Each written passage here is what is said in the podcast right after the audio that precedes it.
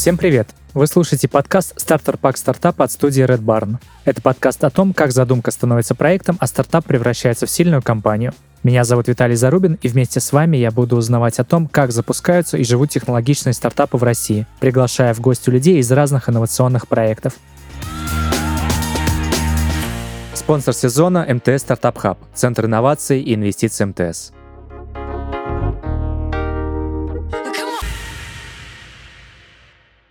И сегодня у меня в студии Илья Бердыш, продуктовый менеджер и основатель стартапов на основе искусственного интеллекта. До этого работал руководителем отдела продаж в тех и телеком сферах. Илья, привет! Хочу попросить тебя представить и рассказать немного о себе, о своем бэкграунде. Привет, Виталий. Спасибо, что позвали. Немножко о моем бэкграунде. Ну, наверное, вот коротко ты сказал, это такой ванлайнер, который я обычно про себя говорю. До ковида я работал в продажах. Когда случился ковид, я такой, ой, кажется, надо идти в IT. Э, стал продуктом, когда все стало еще хуже, я такой, ой, кажется, надо идти в предпринимателя. Угу. Поэтому я вот кочую, да, из продажной части пришел в продукт, из продукта сейчас постепенно перемещаюсь в предпринимательство. Угу. Классный путь, ты довольно лег на подъем. Не так просто легко стать продуктом, и еще тяжелее стать предпринимателем. Да, да. Как это происходило? Слушай, ну, наверное, все время через какой-то поиск себя. Это сумасшедший дурацкий путь, когда ты все время спрашиваешь себя, а вот это мне интересно, а вот это мне интересно, а что мне интересно на самом деле. И просто в какой-то момент прыгаешь в эту бездну ага. и смотришь, как там пытаешься разобраться на месте, что происходит. Наверное, это просто какой-то зов, зов джунглей, я бы так его назвал. Но судя по количеству проектов, которые ты запустил в последние там пару лет, э, видимо, ты в ту степь идешь. Расскажи немного про последний проект. Да, за последний год действительно очень много всего получилось сделать. Еще больше не получилось. Да, это те проекты, которые мы перечисляем, Headliner, это важно понимать, что это те проекты, которые выжили. Uh-huh. Там за ним еще такой же список продуктов, которые умерли и были закрыты. Наверное, за последний год несколько продуктов сделали, которые мне прям очень нравятся.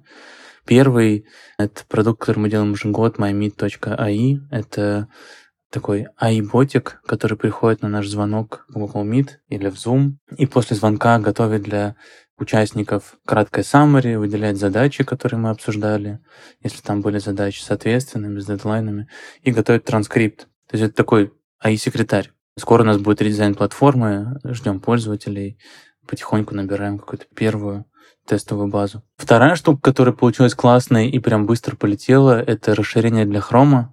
Когда зарелизилась GPT-3, мы сделали расширение для хрома, которое пишет э, комментарии в Твиттере, в LinkedIn на английском языке. Да, reply so, да? Да, как это получилось? Мы просто очень много сами... Ну, я веду там Твиттер на английском языке, LinkedIn на английском, потому что важно развивать англоязычный профиль, нетворк и все такое. И было всегда очень сложно писать комментарии, потому что они должны быть вдумчивые, и они должны быть осмысленные. Это не native сделать тяжело. Поэтому мы собрали расширение, где у тебя появляются кнопочки, ты можешь выбрать реакцию, которую хочешь отреагировать на пост. Не знаю, посмеяться, пошутить, задать вопрос, поддержать, согласиться, не согласиться. И в зависимости от текста поста тебе GPT-3 предложит комментарий. При этом мы изначально не хотели, чтобы это было каким-то, знаешь, э, спамным сервисом, поэтому эта штука не работает автоматически. То есть тебе все еще надо заходить на посты, читать их, генерить комментарии ручками, а потом ты можешь под свой tone of voice его видоизменить, как тебе хочется. Мне кажется, это был самый быстрый запуск в моей жизни. Мы там за неделю его закодили, на следующей неделе выложили в Твиттер, набрали там первые какие-то сотни долларов выручки, потому что очень быстрый и понятный переход в платящего пользователя. Да? Там есть, например, 20 реплаев бесплатно, потом заплатить денежку. И за счет Twitter комьюнити очень быстро получилось развиться. Сейчас мы э, с этим расширением хотим пройти немножко следующую стадию и попробовать его продать. То есть мы его растим постепенно, там растет э, месячная рекуррентная выручка. Теперь интересно посмотреть, за сколько такой небольшой микро продукт можно продать, там за какие-то тысячи долларов. Посмотрим будет интересно. Слушай, это круто, что ты об этом заговорил, потому что я видел в Фейсбуке, когда был хайп чат GPT, я видел ваш продукт, я видел, как вы быстро запустились. По-моему, даже расширения в хроме вначале не было. Там первое демо было, типа, просто прям в Твиттере фигачились ответы. Мгм. И поэтому мне было вдвойне любопытно, как вы быстро это сделали и кто это собирал руками. Можешь про это немножко рассказать? То есть MVP за неделю, Мгм. что это такое и кем собирается? Ну, на самом деле здесь правило такое, чем более опытный разработчик, тем лучше и проще получится MVP. Э, Нам повезло, э, в кофаундерах есть Сережа Бунас, это очень опытный фуллстек разработчик, еще и с опытом э, в дизайне до этого, он был дизайнером и там обучился разработке. Сейчас он работает в большой корпе и вот параллельно делает небольшие микросаас продукты. Поэтому с его опытом, э, накопленными знаниями получилось там за несколько дней буквально собрать э, демо продукта, ну, такую MVP-версию, которая уже хорошо работала и решала ключевую задачу пользователя. И да, ты прав, на самом деле из- Мгм. изначально вообще не было самого продукта. Сережа его закодил, мы записали видео локально, как оно работает, и это видео показывали пользователям, не выкладывая в Chrome Web Store, потому что это долго, там нужно проходить ревью, готовить сайт и все такое. Поэтому мы быстро записали демо-продукт, как он работает, показали юзерам. Они такие, вау, офигенно, где скачать, что делать, куда платить деньги. А мы не знали, ну, то есть ну, не было ничего такого. А вы это делали изначально с какой-то стратегией или это было чисто for fun? Потому что я услышал, что ты хочешь продать его там типа хотя бы за тысячу долларов, ну то есть явно не юникорн. А зачем тогда делали? Какая мотивация была в начале? For fun. Мы точно знали, что это очень понятная потребность, потому что мы сами ее испытывали. То есть мы делали эту штуку в первую очередь для себя. Мы знали, что есть N количество людей вокруг нас, которые точно так же ведут англоязычные профили. Им трудно писать комментарии, мы надеялись на них, как на наших первых пользователей. Мгм. Я, правда, не думаю, что оно будет стоить тысячу долларов. Скорее, обычно там мультипликаторы 6-10 месячных э, выручек. Мгм. Да, сейчас там месячная выручка около 3000 долларов, поэтому это что-то около 15-20 тысяч долларов. Примерная стоимость такого микросаас продукта. Ну это уже звучит повеселее. Ну да, да, да. Ну, на самом деле, не было какой-то цели, просто вот э, ради интереса побыстрее попробовать запустить что-то, что будет э, с одной понятной, выполняющейся работой пользователя. А какую функцию в проекте ты выполняешь? То есть чем ты занимаешься непосредственно в стартапах? Я чаще всего отвечаю за продукт и маркетинг. Я умею быстро собирать лендинги, я умею быстро Мгм. находить первых пользователей, продавать им вживую или до момента запуска каздевить исследовать рынок конкурентов. То есть я забираю на себя всю нетехническую часть продукта. Это была на самом деле более-менее осмысленная стратегия. Там пару-тройку лет назад, если бы мы с тобой записывали подкаст, ты бы меня спросил, что ты хочешь делать, я бы сказал, я хочу делать стартапы. Мгм. И вот когда я себя спрашивал, это, а, а как я могу начать делать стартапы? Наверное, мне надо стать каким-то интересным с точки зрения партнерства. То есть каким-то другим техническим кофаундером должно быть интересно со мной взаимодействовать. Да. То есть я должен делать что-то такого, чего они делать не умеют. Поэтому я как бы осознанно развивался в эту сторону и разбирался в том, как э, общаться с пользователями, продавать им, как строить э, хорошие юзерфлоу пользовательские и решать, собственно, задачу пользователя. Я вот прокачивался все это время в этом, Мгм. и сейчас, собственно, этим и занимаюсь. Кайф. У тебя еще несколько проектов. Давай на каком-нибудь еще сосредоточимся. Я видел проект э, Askabot и MyMeet AI. О каком бы из них ты хотел чуть побольше раскрыть? У тебя все проекты про AI, в принципе. Мне нравится Аскобот. Расскажи о нем. Аскобот — это искусственный интеллект в чатах поддержки. Э, Что мы на самом деле умеем делать внутри? Мы умеем подключиться ко всем данным внутри корпорации, внутри компании. И вот представь, что у Карпы есть много-много-много разных данных. Мгм. Они лежат в Google Доках, в PDF-ках, в таблицах, не знаю, в видео, в аудио, в Notion, в Confluence, где угодно. Очень много разрозненной информации. И когда мне, как сотруднику, надо найти ответ на какой-то вопрос, я не могу это легко и просто сделать. Я иду и задалбываю своего коллегу рядом, спрашиваю у него, а как вот это делается, а как вот то делается. И мы делаем такое единое окно вопрос-ответа, куда ты можешь задать вопрос и получить человеческий ответ без каких-то страшных древовидных ботов. И это работает как на внутреннюю коммуникацию для сотрудников, Мгм. так и на внешнюю, да, то есть мы можем закрывать часть клиентских запросов, там, до 80% повторяющихся вопросов пользователей, на них может отвечать бот на основе тех данных, которые есть у компании. А куда чаще всего интегрируется этот бот внутри компании? Это Telegram-боты или виджеты на сайте. Мгм. А с точки зрения компании, откуда он данные берет? То есть где вся база знаний лежит обычно? У нас сейчас есть клиенты, которые хранят все документы на Google Drive, на Яндекс Диске или в Notion. Угу. А почему именно этот стартап решили делать? Ну, то есть почему вот такое направление в корпорации довольно необычное? Ну, я бы немного скорректировал, наверное, сегмент. Не факт, что это корпорация, такие, знаешь, гипотезы. То есть мы только-только э, щупаем эти сегменты. Угу. В моей голове это все-таки не корпорация, а средний малый бизнес, потому что у корпов есть деньги на ML-отделы сотрудников э, и внутреннюю разработку. У компании поменьше этого технологического стека, времени, денег нету. Да, вот, собственно, мы его и закрываем. Почему захотелось сюда идти? Наверное, это несколько вещей. Первое — это очень понятная работа, которую выполняет продукт, и потребность, которую закрывает продукт. Ну, потому что, когда появился там ГПТ-2, ГПТ-3, все таки вот, все, вся поддержка теперь будет автоматизирована. Угу. Очень понятный способ применения. Есть несколько больших стартапов на западном э, рынке, там Y Combinator сейчас проходит акселератор, несколько стартапов с такой же идеей, как у нас. Мы посмотрели на них, мы такие, окей, значит, мы придумали что-то недурное, другие умные люди тоже это делают, давайте продолжать это делать. И второе, наверное, ну, это какое-то уникальное сочетание навыков э, кофаундеров, потому что я до этого работал в Ростелекоме в колл-центре, я понимаю, как устроены колл-центры изнутри, какие у них боли, как мы можем их закрывать. Мой кофаундер до этого работал в Skyeng, тоже массовый продукт, где очень много операционки и большая доля автоматизации необходимость. Поэтому, наверное, здесь еще имеет э, важность наш бэкграунд, наши знания об этом. Бэкграунд однозначно, это очень весомый аргумент, когда выбирая стартапы. Я вообще слышал такую тему, что наиболее успешные стартапы — это там, где у тебя есть экспертиза, чаще всего вокруг этого выстраивается проект, ну и бизнес, естественно. А вот такой вопрос. Я замечаю некоторые паттерны в твоих стартапах, они все связаны с AI, с ChatGPT. Это целенаправленно такая стратегия? Или так получается? Слушай, наверное, так случайно получилось. Год назад меня позвали работать в MyMeet.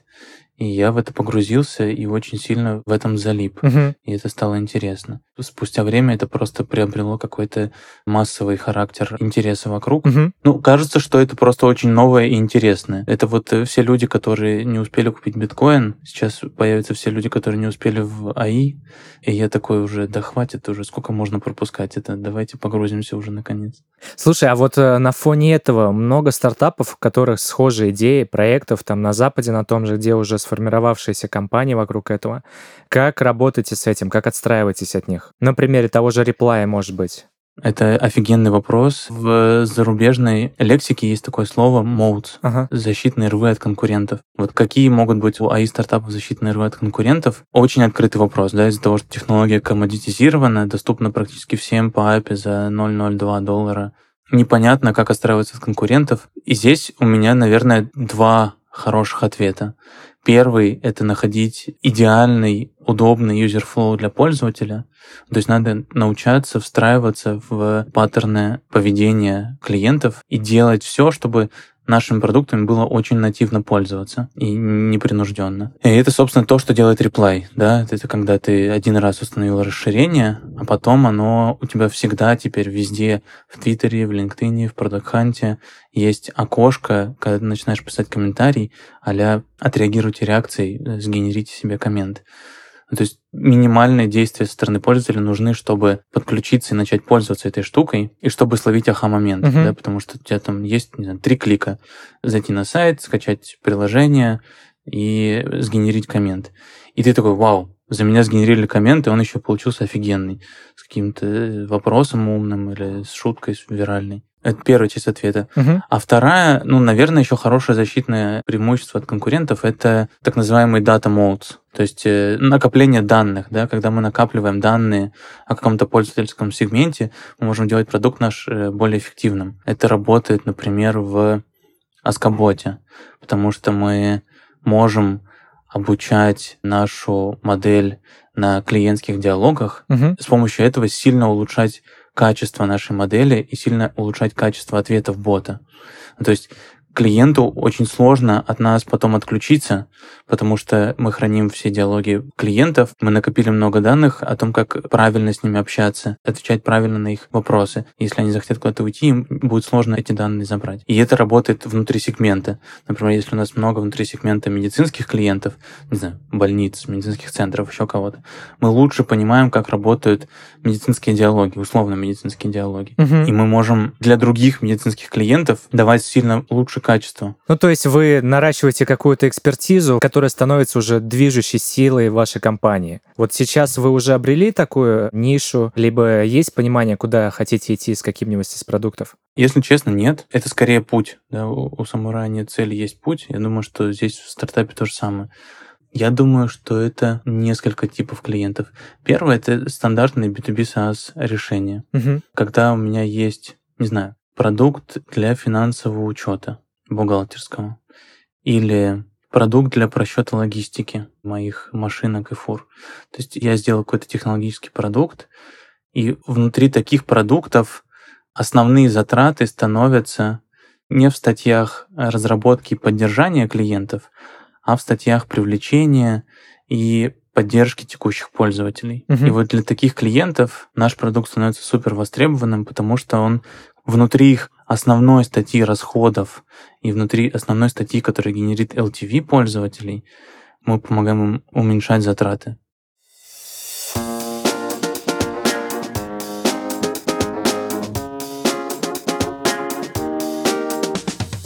Идти в ногу со временем и предлагать рынку то, в чем он нуждается, важно умение для предпринимателя. Но порой идея успешных компаний настолько необычна, что невозможно заранее сказать, приживется модель или нет. Зато после запуска мы удивляемся, как вообще жили без этой услуги или продукта. В новой рубрике «Стартер пак успеха» я расскажу, как нестандартный подход помогал предпринимателям превратить идеи в дело своей жизни. Стартап Нюра стремится автоматизировать индустрию доставки. Компания запускает небольших электрических роботов, которые привозят продукты быстрее любого курьера. Электромобили от Нюра похожи на мини-фургоны. У них есть две откидные двери и много свободного места внутри. Никаких сидений, руля и педалей. От места двигателя – аккумуляторные батареи.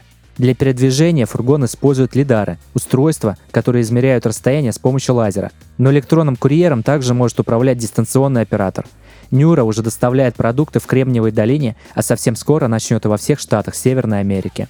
Одной из составляющих успеха бизнеса – польза, которую он приносит людям. Однако, какой бы практичной ни была идея, для ее воплощения нужна финансовая поддержка. Чтобы превратить стартап в успешный бизнес, присмотрись к партнеру нашего подкаста МТС Стартап Хаб, Центру инноваций и инвестиций МТС. МТС Стартап Хаб работает со стартапами в двух направлениях, как венчурный фонд и коммерческий партнер. Венчурный фонд МТС инвестирует в стартапы из России и стран СНГ, в которых видит перспективу быстрого роста и синергию с экосистемой МТС. Проекты поздних стадий могут получить от фонда до 5 миллионов долларов. Коммерческое сотрудничество с МТС Стартап Хаб дает стартапам возможность протестировать свою бизнес-модель с помощью пилотного проекта, затраты на которые берет на себя Центр инноваций МТС. В случае успеха стартап может подписать долгосрочный контракт с МТС и масштабировать свое решение на инфраструктуре компании. Как МТС Стартап Хаб может помочь стартапам? Прежде всего, деньгами. А стартапы, ставшие частью экосистемы МТС, получают доступ к API, каналам продаж, гранты на облачные сервисы и возможность запуска рекламных кампаний на платформе МТС Маркетолог на льготных условиях. Для стартапов МТС Стартап Хаб – это точка входа в МТС, экосистему номер один по работе со стартапами. Если у вас уже есть успешный бизнес, то развить его и сделать еще успешнее можно именно здесь. Убедитесь сами по ссылке в описании.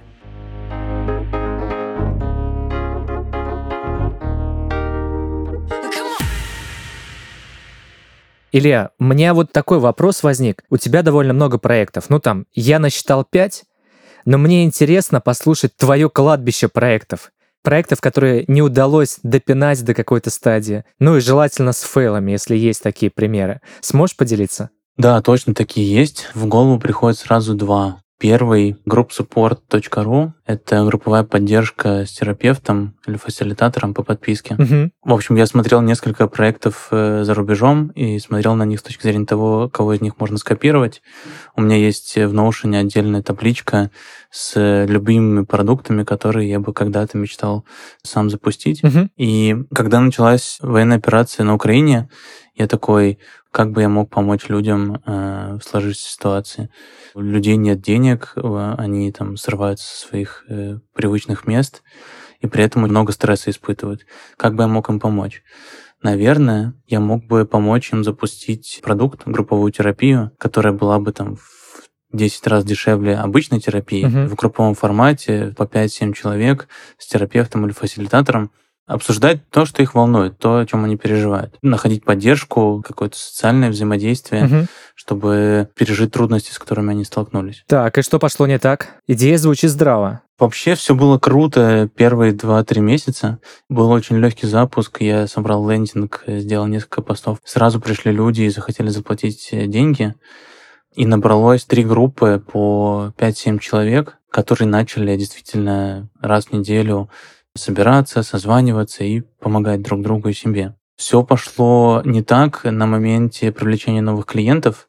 Когда я тестировал воронки привлечения, у меня просто не получалось влезть в нормальную стоимость потому что средний чек очень маленький, там 3000 в месяц это стоило, а за 3000 рублей привлечь лида было очень сложно. Uh-huh. Не знаю почему, просто у меня, видимо, не хватило навыков э, запуска вот этих маркетинговых воронок, и здесь как бы я не укладывался в стоимость привлечения.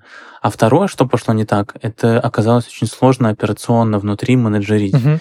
Очень сложно подобрать людей, у которых будет одинаковый запрос, и в одну группу их объединить. И второе, что было сложно, это когда у тебя есть семь взрослых людей, которые в стрессовых ситуациях, выбрать время, которое было, было удобно для всех. Да. Ну, то есть получалось, что кто-то в одно время может, другое не может. И группа вот так разваливалась потихонечку. Не получалось какой-то стабильности.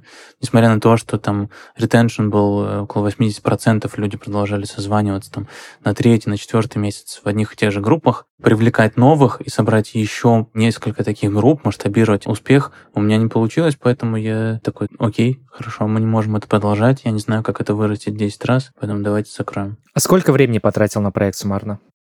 полгода, мне кажется. Если отмотать назад, и вот если бы тебе пришлось заново запускать, сколько бы ты времени потратил на это? С текущими знаниями? Да. Да, наверное, столько же, если честно. Почему? Я, к сожалению, тут еще не сделал работу над ошибками не знаю, что сделать по-другому. Угу. Наверное, я бы делал все то же самое, потому что все равно проект был супер полезен для тех, кто туда пришел. Они получили много ценностей, говорили об этом на интервью, исследованиях. Ага. И я бы это делал как минимум ради того, чтобы помочь хотя бы вот этим там 20-30 людям. Мне очень не хватало воронки, базы пользователей. То, что можно было делать, это, наверное, позвать в партнерство каких-нибудь клевых психологов, э, терапевтов с блогами в Инстаграме, потому что это уже ну, некоторые базы для аквизишена. Я как раз-таки хотел перейти к теме партнерства.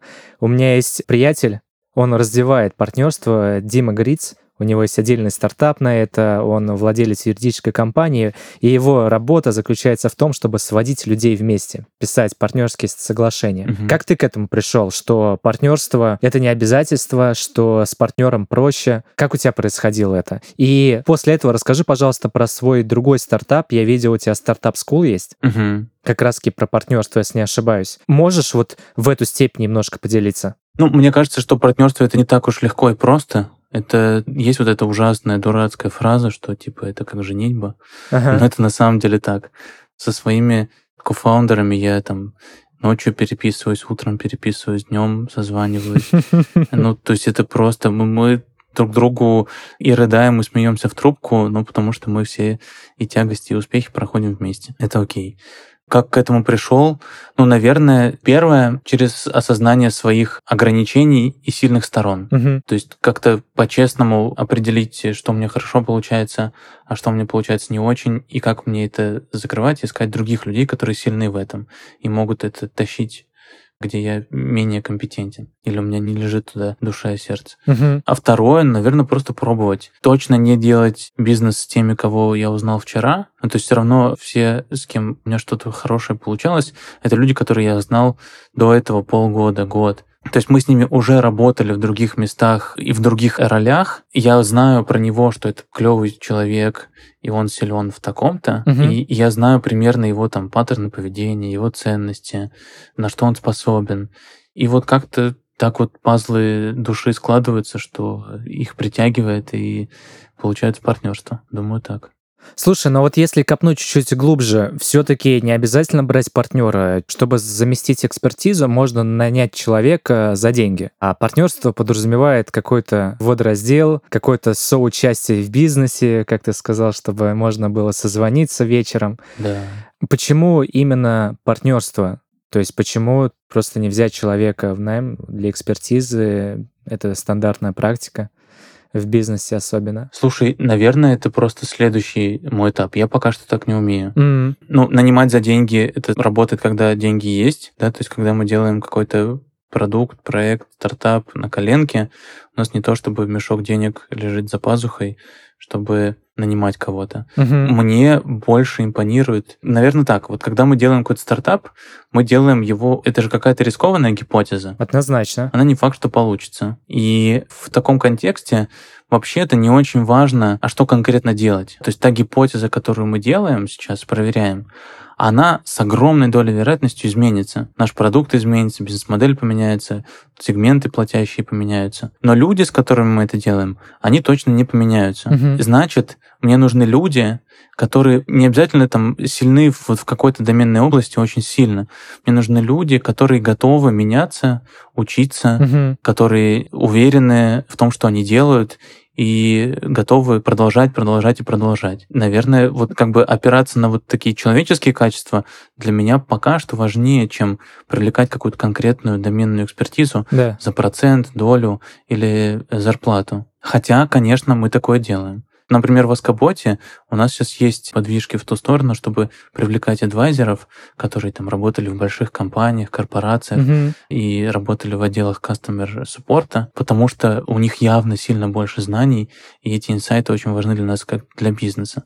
Мы можем себе это позволить делать, когда у нас уже есть хоть какая-то выручка, нам есть на что привлекать этих advisor ов, потому что advisor ы приходят на traction, они не просто так ну, не присоединятся к нам.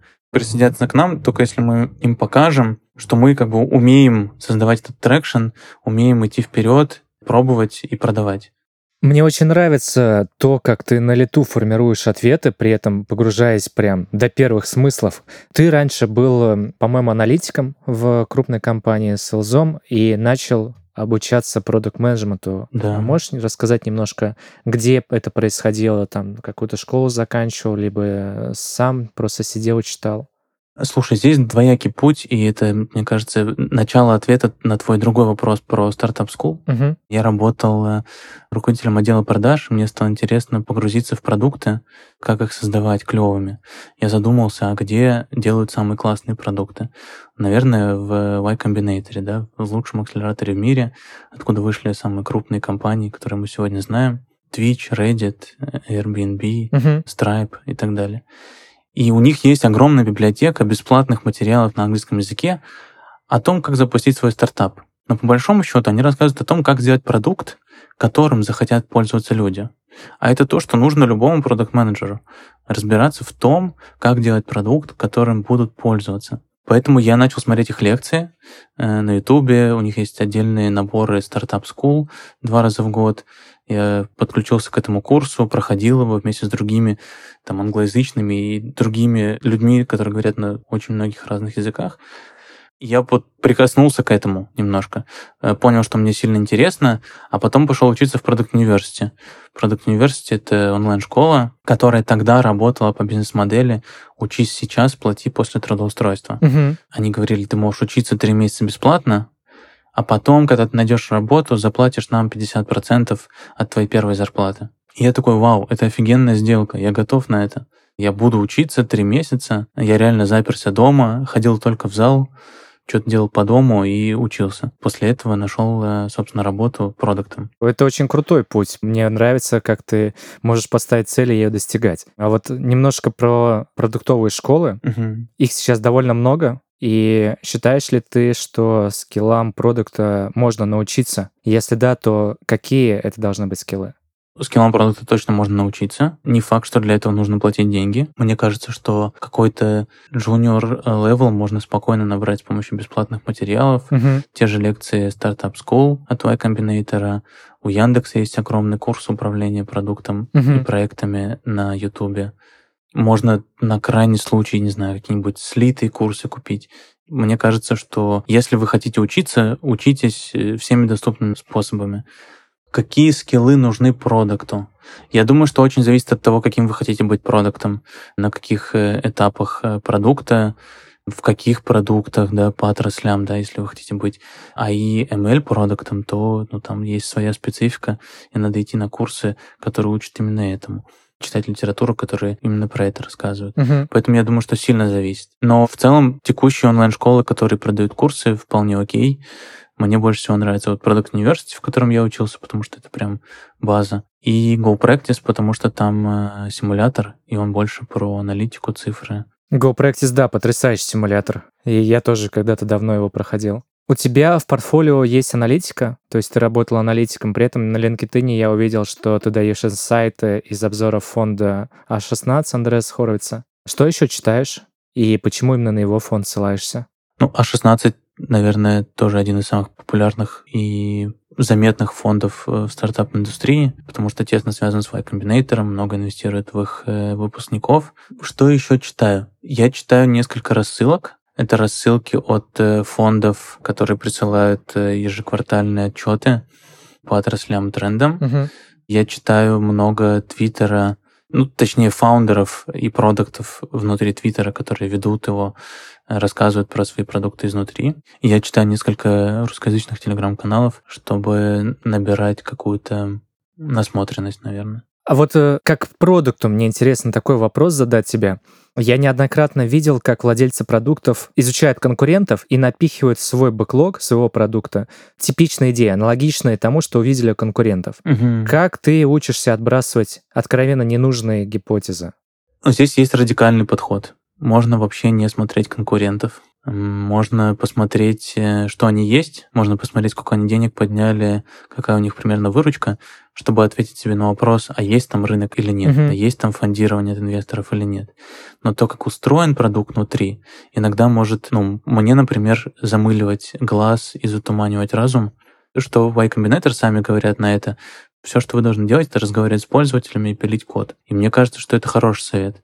Ну, мы же не делаем продукт для наших конкурентов или для пользователей наших конкурентов. Если это растущий рынок, где рынок не поделен, и нам приходится отвоевывать рынок и пользователей не у текущих конкурентов, а у каких-то старых мамонтов, которые делают что-то другим способом, Мгм. это значит, что нам нужно смотреть на пользователей, на их паттерны использования и как они сейчас, э, да, какие у них задачи, преграды на пути решения этих задач, и как мы можем их лучше решать. Мне кажется, что здесь ответ гораздо проще, что так легче. Гораздо проще посмотреть дизайн приложения Тинькова, чем э, и скопировать его фирменный стиль, чем пилить условно что-то новое и тестировать это, Мгм. и смотреть на цифры. Но вот меня не отпускает идея GoPractice симулятора, о котором ты сказал. Какую для себя ты методологию здесь выработал?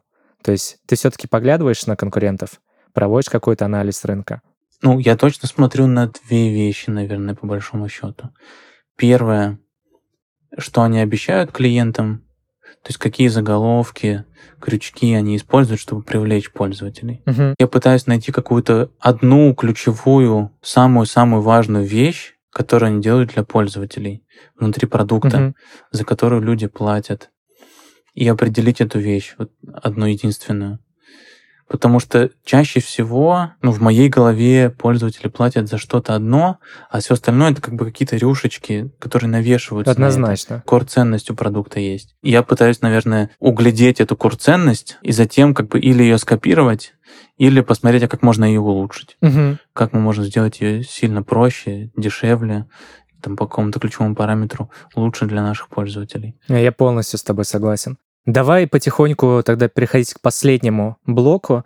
Куда дальше? Мы в программе находимся стартер-пак стартапа, и мы всегда спрашиваем, а что означает для тебя стартер-пак? Для меня стартер-пак — это команда. Мгм. Если есть команда, люди, которые могут внутри одной какой-то области доменной много итерироваться, проверять гипотезы, продавать и пилить код, значит, с этой командой что-то получится. Поэтому я думаю, что первая точно команда, э, что дальше, думаю, вторично. А что посоветуешь молодым стартаперам и предпринимателям, кто хочет строить бизнес из своей идеи? Какие качества лучше развивать?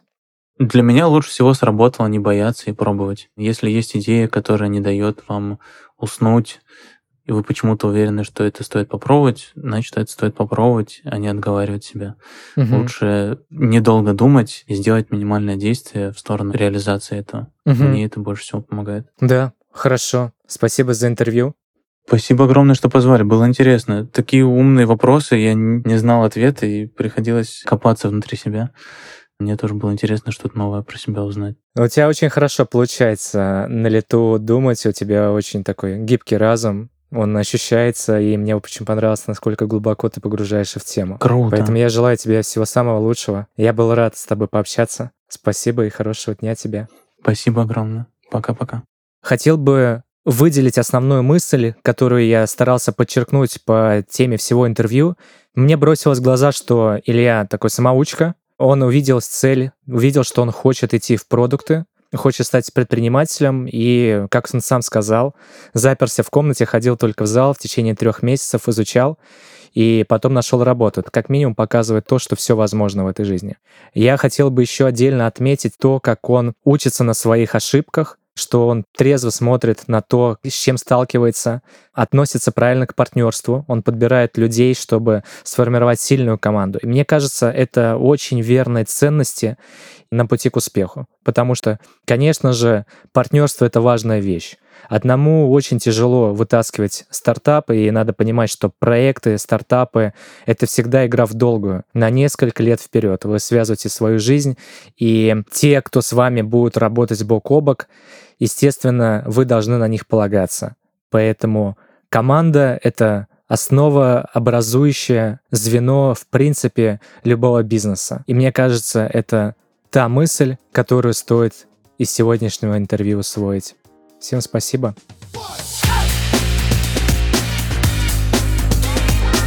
Это был подкаст «Стартер Пак Стартапа». Подписывайтесь на нас на всех популярных подкаст-площадках, ставьте звездочки и пишите комментарии. Для нас очень важна ваша обратная связь. До встречи в следующем выпуске. Пока.